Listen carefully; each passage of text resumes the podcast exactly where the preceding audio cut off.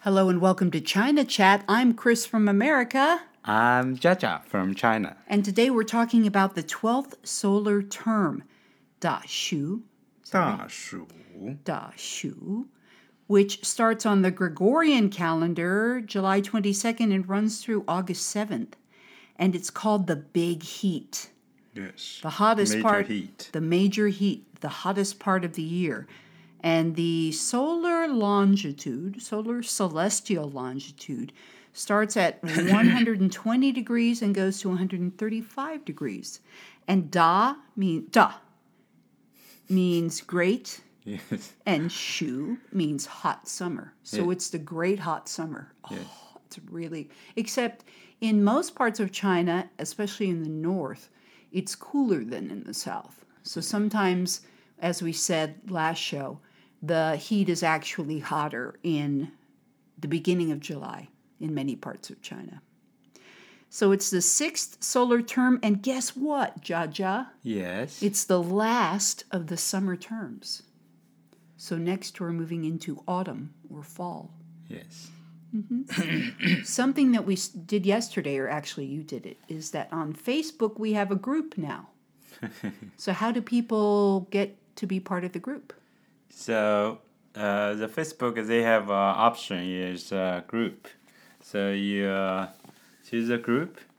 You can search China, C H I N A, and uh, A space. a space chat C H A T China chat. So you can, I I I think because why we created that group, it's a simple, easier way to get in it.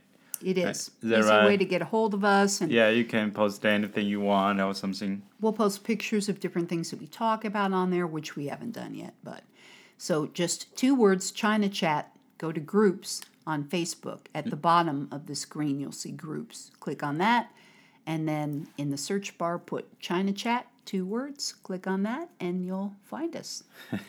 But you can always email Jiajia at yangjiajia at live.cn, Y A N G J I A J I A at L I V E dot C N. But going back to Da Shu, not only is it really hot, but it's really, really wet. It's really, really humid. And that's, I think, what gets to people more than anything. I hate to sweat, but I sweat a lot in the summer, no matter where I am in China. And they also have the monsoon season with frequent thunderstorms and showers, severe floodings eh, or flooding and landslides. And the monsoons are seasonal. It's a seasonal prevailing wind in uh, southern Asia, Southeast Asia, and the wind comes from the southwest May through September, bringing rain. That's called the wet monsoon. And then the wind comes from the northeast October through April, and that is the dry monsoon. So we're talking about the actually the wet monsoon here. Anything you want to add to that about the weather Uh, or about the history? It's hot. It's very, very hot. I searched uh, about it, and uh, they talk about uh, how do you need to kind of uh, get in the shadow, Get in the shade. shade, avoid the heat, and uh, some place actually Zhejiang, uh, Zhejiang province, they have kind of uh, uh, doing something traditional, doing something uh, actually. I sent to you this so the cat sent the big boat. A summer boat Yeah, summer boat. along the coastal areas. Yes. And so they would have like 50 fishermen who would be carrying this summer boat that hmm. they built through the streets, followed by firecrackers and drums beating. And they take it down to the pier, to the wharf, and then they set it out over the water. And that is to bring prosperity, peace, and happiness to everybody who sees it. And they do this in the coastal fishing areas. But 50 fishermen, it must be a pretty big boat, is what I'm thinking. Let me see And- if I have any. Yeah, go ahead. Yes. Let me see if I have any more notes on that. I think Uh, that's all I but have. uh, you eat. They usually at that period of time they'll kind of uh, you know the ginger. They put it under the sun. Uh, let it dry. And uh, when they dry, actually you slide the uh, slide it, the ginger, or You use a slice s- it. Yes, use a blender, and uh, with the red sugar. Yeah, and we call the red sugar brown sugar. Yes. Uh, if you have a kind of uh, cold stomach, or have some cold or cough or something, they'll really, really help. They say.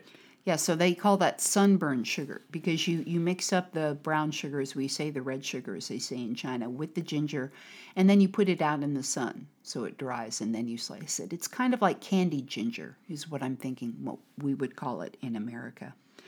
And I love ginger anyway. Anytime I have a cough or a cold, I'll always say, let's have some ginger soup, which is basically water with sugar and ginger in it. Same idea, only you don't dry it under the sun, you just drink the ginger, and that really does help. Oh, let's see if there's anything else. Oh, also going back to the summer boat, it was also for a bumper crop.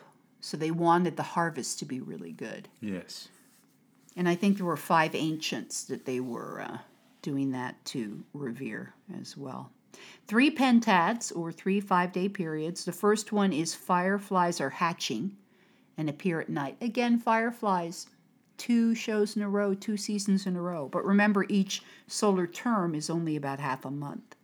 The weather turns hot and humid, and there are big thunderstorms happen frequently. And that's very true. You'll have a nice sunny day, a little bit hot, but then you'll have these huge rainstorms and lightning. And at a kind of Zhejiang place, some mm-hmm. place, they'll sell some kind of a special tea called uh, fu cha.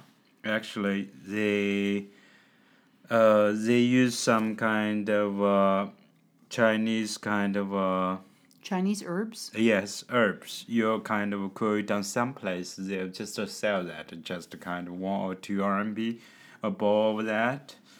And Uh, some places in ancient times they gave it out for free Uh, yeah. in order to keep people happy. It had honeysuckle, then the dry uh, summer grass, the grass that had dried in the sun, licorice, and in the north they do that with the mutton soup, the lamb soup. Oh, which is so. Do you know how to do that? Mutton soup? No, how do you do that?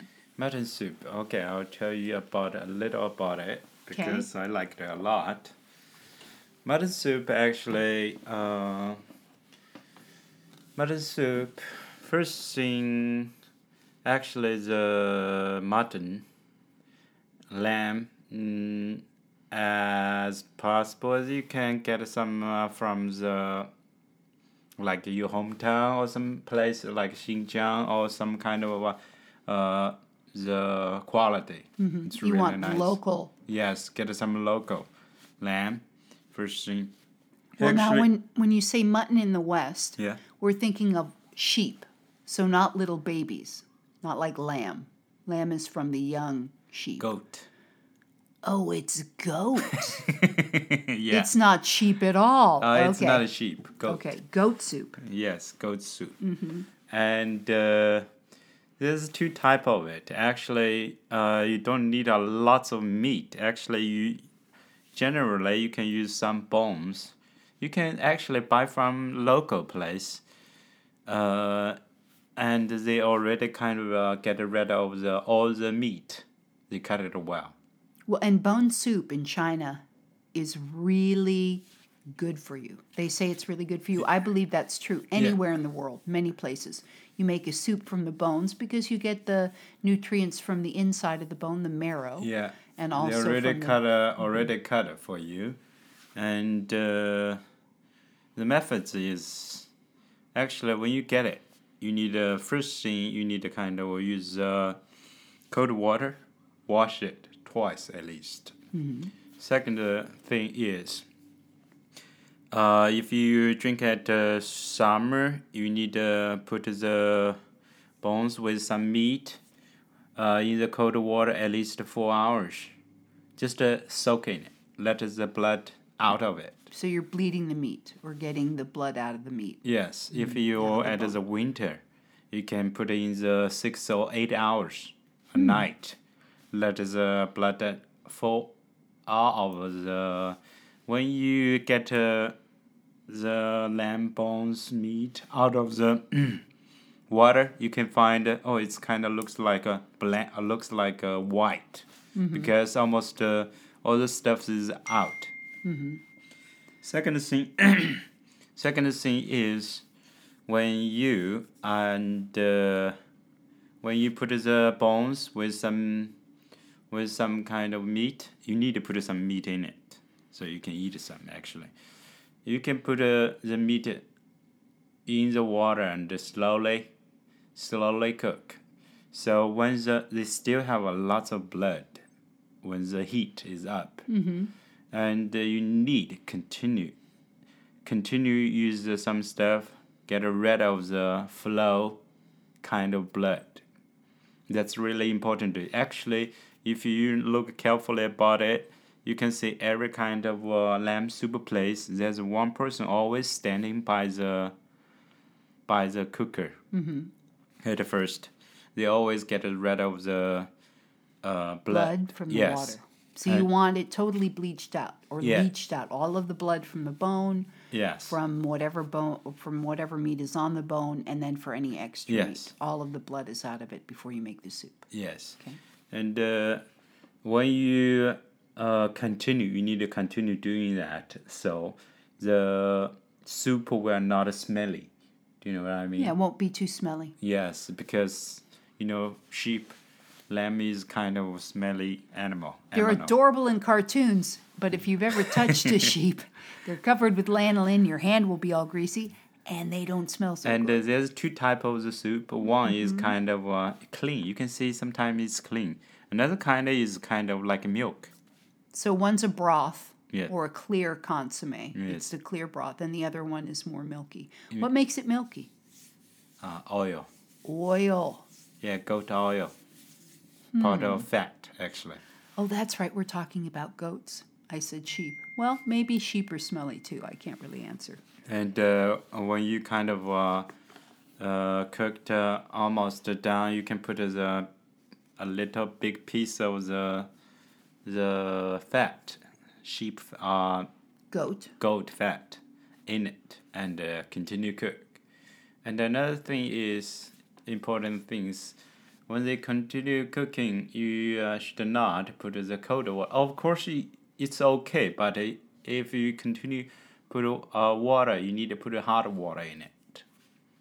Instead of cold water. Yeah, Because in- then you're starting the whole cooking process all over. You're cooling They're down kind the of, soup uh, and Some way they'll dilute the soup. I don't know why, because maybe it's kind of uh, the cold will kind of uh, like well, it slows, frosting. it slows down the cooking process, process. yes and uh, continue cook when you continue cook the the fat melting in the soup you'll feel that actually i uh, that is uh, key com- uh, key to keep the soup and uh, taste uh, pure and smell good See, and in the West, people don't like oil in their soup. You know how I am. I'm like, I've got to get this oil out of here. and with some kind of flour stuff, like a roja mo or kind of uh, without yum. the meat, mm. you can kind of uh, use hand, berry hand to break it uh, yes. and dip that soup. Oh, yeah. that is good. Is that right? the roja mo again are the um, Muslim, they're kind of like a hamburger when they're made with lamb. And so it's a, actually, it's like a stuffed English muffin, I guess you could is a way of saying it. Yes. But those are so good. The rojamois. some place kind of uh, actually Hunan Mm-hmm. that place about the soup uh, especially goat soup uh, it's famous a lot of actually in China lots of place uh, you can taste it actually it's uh, famous When I have to say in the winter in the north, yeah where it's so very cold and it's snowy and icy if you're out and you have a big bowl of mutton which i now i thought i was drinking lamb soup. Now i find out i'm drinking goat soup.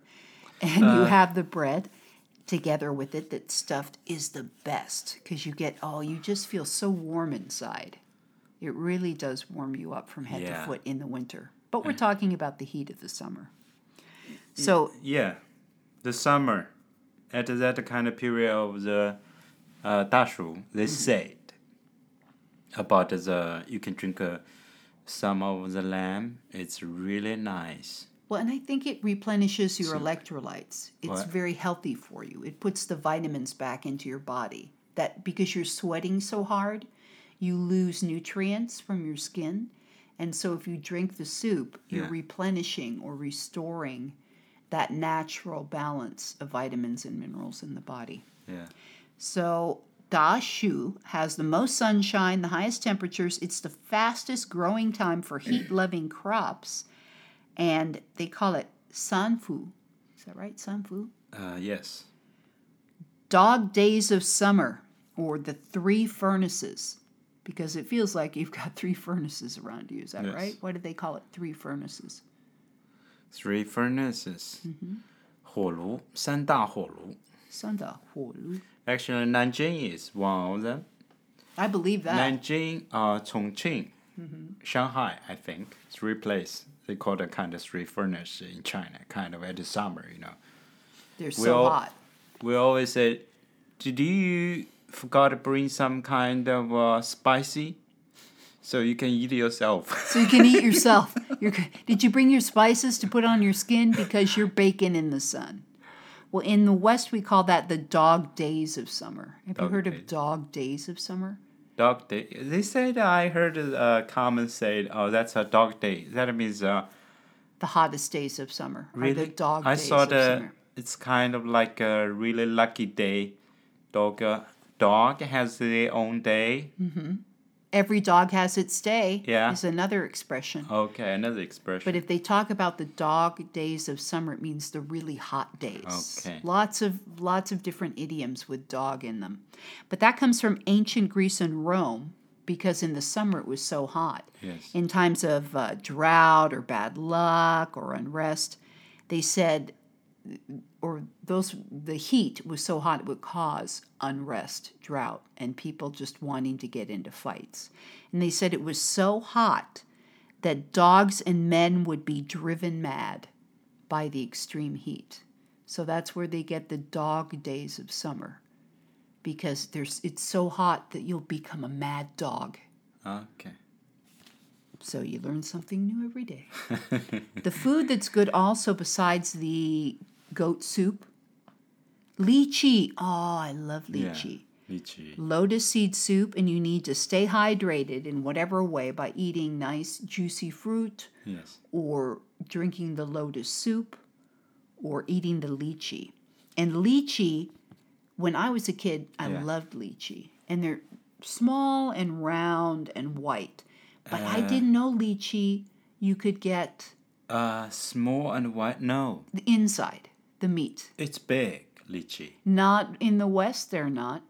They're little. Really? Yeah, when I was a kid, you get them in a can in syrup. They didn't have the fresh lychee. I had never had them till I came to China. Okay, I thought that always lychee is big. You said it's They small. are here. Yeah, well, I'm Uh, talking about dragon the West. eyes fruit The dragon eye. small. Mhm. It looks a lot like a lychee. They must be related. But lychee you can call the alligator strawberry. It's native to China.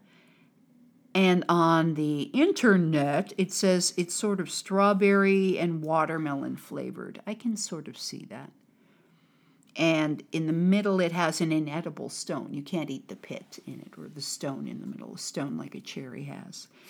When I came to China, though, you will see them. They call them alligator strawberry because they have a rind, Really, they call it a- alligator. s- alligator like. strawberry. "Arr, arr, arr." It's not called a lychee. It is called lychee. If you said, "Oh, let's get some alligator strawberries," nobody would know what you're talking about. Okay. But that's another name for them. Send his, send her back to the, their own planet. That's right. Go back to your own planet. Obviously, with the, with your alligator strawberries, we call them lychee in the West, but they're always in a can. Yeah. or at least when I was a kid. Everything was in a can when I was a kid. Now, if you go to mm. Asian markets in the United States, you can find fresh lychee because they've started to grow them in some places in the US. But they're native to China and they're everywhere in the summer. Oh, I love them. But there's only a specific season when you can get them fresh. Yeah.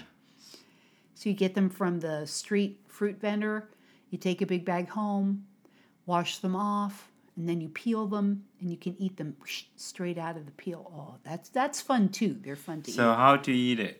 Before I always kind of uh, find a little hard to eat it. Mm-hmm. When you kind of use uh, just directly bite the lychee, the skin a little bit, so Mm-hmm. Bitter. they're kind of disturbing the flavor. Mm-hmm.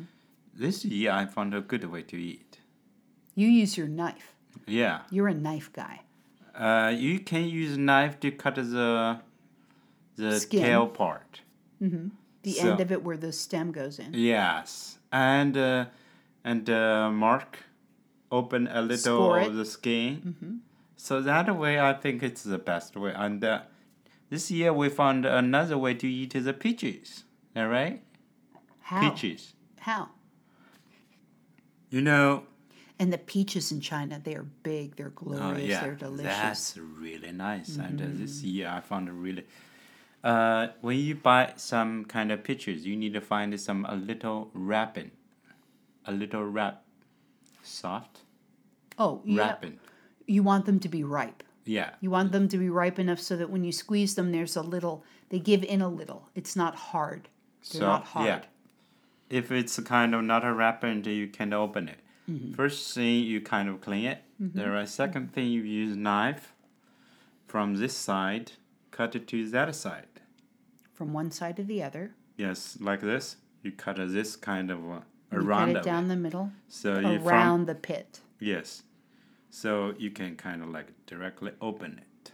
What I do is I'll cut them all the way around Yeah. and then turn it in opposite directions, the two halves in opposite Uh, directions, from the and then you can pull it apart. from the tail part you can kind of uh, Mm-hmm. actually it's hard to like this twist it it's easy to open like a We'll have a little peach opening competition because I've made many peach pies. okay The other thing you can do is if you have the peach Yeah. and you want the skin off, yeah you put it like on a strainer, yeah or you can just have a little bowl of water or just a bowl. You pour hot water over it yeah and you roll it around in the hot wa- water. And the oh skin yes comes off oh like that's that. smart uh, because any any time all the time before when i eat the peaches i always hate the pit in Mm-hmm, it because you can't buy the whole bite Right. yes, you want to be able to just eat nothing but peach. yeah You don't want to hit that pit in the middle. So this way we found a, uh, I found it's kind of a nice way when you open it, the whole piece of that, and when you bite it, ah, that's that's It's heaven. enjoyable. So going back to the lychee, they were first mentioned in China in 2000 BC or BCE, and that's an unofficial report, but I do remember hearing that in my history classes. And they were a delicacy in the imperial court. They boost immunity, promote weight loss by aiding digestion, they hydrate the body, they relieve mental stress, tension, and anxiety. And they are a member of the soapberry family of flowering plants. But I love a good lychee, and I can eat them just plain. And that was so fun for me because when I was a kid, Yeah. you just get a can of lychee, you drain them out and, and rinse them off, and then you chill them in the refrigerator, and you would have them just in a bowl the way you would a little fruit salad. And they come without the pit. Come mm-hmm. away without a pit. Mm-hmm. Okay, that's nice. But when I came, oh, they don't taste anything like lychee though, because they they've been in a can with a bunch Yeah. of you know sugar water forever. But when you eat them fresh, Ooh, Oh, that's nice. That right? absolutely delectable. So tell me about your memories as a child during the dashu. How would Dash. you dashu? Actually, once, actually, I eat the most delicious lamb, goat maybe. I don't know what type it is. it's uh, actually my grandpa, my mom's dad. Grandpa feed some lamb, and uh, my my mom, uh, my daddy's young sister cooked it. Aunt, right? your aunt, yes, Your- or your my aunt. aunt, yes, cooked it. I don't know how she cooked it, but it's the most delicious lamb I've ever tasted. I still remember. Uh, she put a. Uh, I still remember one part of it is uh, cilantro in it. Mm-hmm. That's really important. My favorite. Ooh, that lamb sauce. It's kind of like a stew. Like a stew. That's that way. Kind of like a dry cooked, not a soup kind. Uh, like uh, first thing you clean that lamb, is that right? And uh, put it in the pan and let it uh, kind of uh, heat it, uh, let it as uh, moisture out, and uh, put uh, kind of spicy all the kind of stuff in it, and uh, cooked it. I think because it's kind of not from market, it's it's kind of a happy goat. Right. So- It's free range goat. yeah. That's So it's lived wha- a happy life up Yeah. to a point when it wasn't living anymore. But up until that time, it was a good life. yeah, that's. So they don't the- have stress or any of the bad hormones released through yeah. fear. After that, I never tasted kind of a, the kind of a, as good as I taste. Now, a stew has a sauce with it.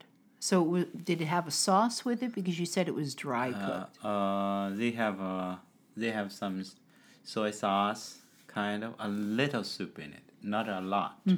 that sounds like a stew then. Yeah, In the West, what you do with meat is you'll take, if you have a big piece of meat, yeah, you take the meat that's raw and you sear it or you blacken it, not blacken it really, but you brown it on each side because you want to, in the West, you want to seal the juices in. Uh, more juices. And sometimes you'll take the meat, you'll dip it in flour, Yeah. you'll coat it with flour, and then you put it in the pan to brown it. And then once that's done, you put it into a crock pot or into a big Dutch oven or whatever you're going to slow cook it. Oh, that's it good in. way. That's a really good way to do and that. then you cook it on a very low heat for a very long time so the meat breaks down yeah. the muscle isn't as firm it's not tough Yes. and so that's what we'd call a stew now i'm hungry for stew we will any kind of you just tell me. I will try. well not right now we're going to have to wait till it's more into the fall or the winter because i have to tell you it's still pretty hot out there right now we're past actually we're past dashu and i think we're entering into the next phase which is what we'll talk about on the next show. And that is the first part of autumn, which is Li Qiu. Li Qiu. Li Qiu, Yes, perfect. the start of autumn. It begins August 7th, but it's really a misnomer because they say, oh, it's the start of autumn. Yeah, sometimes. Well, uh-huh. then why am I sweating like a pig? and I still need my parasol to use in the sun. And they say, even though they call it the start of autumn, that's really not true anywhere in China. It's like the start of spring, where it's about a month early, a month earlier than really when autumn begins. But I love the fall. I love do you the do you remember where we go to the that uh, mountain? Phoenix Mountain, Uh, Wangshan. uh, Phoenix Mountain. Phoenix Mountain's yeah, here. Phoenix Mountain. Do you remember the colorful kind of trees? oh, yes. Beautiful. Oh, that's such a beautiful place. It may have been right? Volga Manor. Volga Manor was where we saw the uh, trees. Volga Manor is Oh. another part of Heilongjiang, Harbin. Yeah. That's a, a Russian themed kind of park. They have Russian buildings in there and That's Phoenix Mountain, I think. uh, Phoenix Mountain. Yeah, because when we posted, a lot of uh, local our friends said they they know where it is, totally Hmm. know about it. When I love the waterfalls, they have one walk you can do on Phoenix Mountain where you go up by these huge waterfalls. Everywhere you go, if you're going to go to Phoenix Mountain, you're going to be doing a lot of walking. But it's not like walking on paths up the mountain, you're walking upstairs, which kind of frustrates me sometimes. I'm like, I just want a path that I can hike up instead of steps. But it's okay, I'm used to it by now. Still, still, I, I'm kind of afraid of it because Well, it's really steep. I mean, it's nothing for the faint of heart. There's some pretty narrow passages that are going by yeah, cliffs, so the yeah. thing is, I still kind of, uh, still kind of thinking, wow, the people still no person kind of uh, happen something. kind of Nobody's died here yet. yeah, That's that- a good thing. That's really good. It is really good. yeah, because that wouldn't be a park where they'd keep open. they'd keep it open very long if everybody died. Oops, too bad. I don't mind heights. I actually kind of like heights, but you don't like them, which is Uh, understandable. I like it if I'm not a kind of I don't know why because maybe the air pressure is up and down up and down involves the The inner ear. balance system. I think that's, the true. reason. No, I, think, that's really true. Is that people who have fear of heights, it's more of a, um, the, as you said, the inner ear balance, in, inner balance type of thing. yeah because when you at a certain place heights, kind of uh, I can't feel stable. Mm-hmm. Everything kind of like I hold this will kind of this will fall or something. Well, and they have a lot of glass bridges in China, which Mm-hmm. I love too. Do you remember the one glass bridge we walked on, and you walk out in the middle of it, Yeah. and they have uh. LED, L, yeah, they have the sound and the LED lights that make it look like the glass is cracking. Oh, that scared me even, and I love that kind of stuff. And then I had to try it a thousand times. So there are lots of fun places to go in China where you can see Yes, that's vast fun. overhangs and beautiful mountains. But that wraps up the show for today. Yes. Yeah. So thanks for joining us. We hope you enjoyed hearing about Da Da Shu. Is that right? Yeah, eh, 大鼠 Da Shu. perfect. Da Shu. Yes. You're such a very supportive person. Really appreciate that. We hope you enjoyed the show. And remember, you can contact us in the group China Chat on Facebook or at yangjiajia at live. So I'll ask you a question. Okay. Uh, why join the group? Why join the group? Yeah. because you can find pictures of different uh, things that we're talking about, which we haven't put up yet, but we're going to do that. And we can have interaction with each other. Okay. You can also, if you have a birthday that you would like us to announce on the air, we'll read your comments on the air. Yeah. You can say, I hate this part of the show. I like this part of the show. Can you do more of this and less of that? Could you cover this topic? We'd be happy to do that. Or if you want to share some information with us, Yes. like, oh, you don't understand lychee at all. Let me tell you. We'd love to hear from you. yeah. Mm-hmm. Yes. That's why we built the group. That's why we, which means Jiajia, built the group on Facebook. But thanks for joining us. Bye bye, Zaijian. Keep safe. Bye bye, everyone. 再见。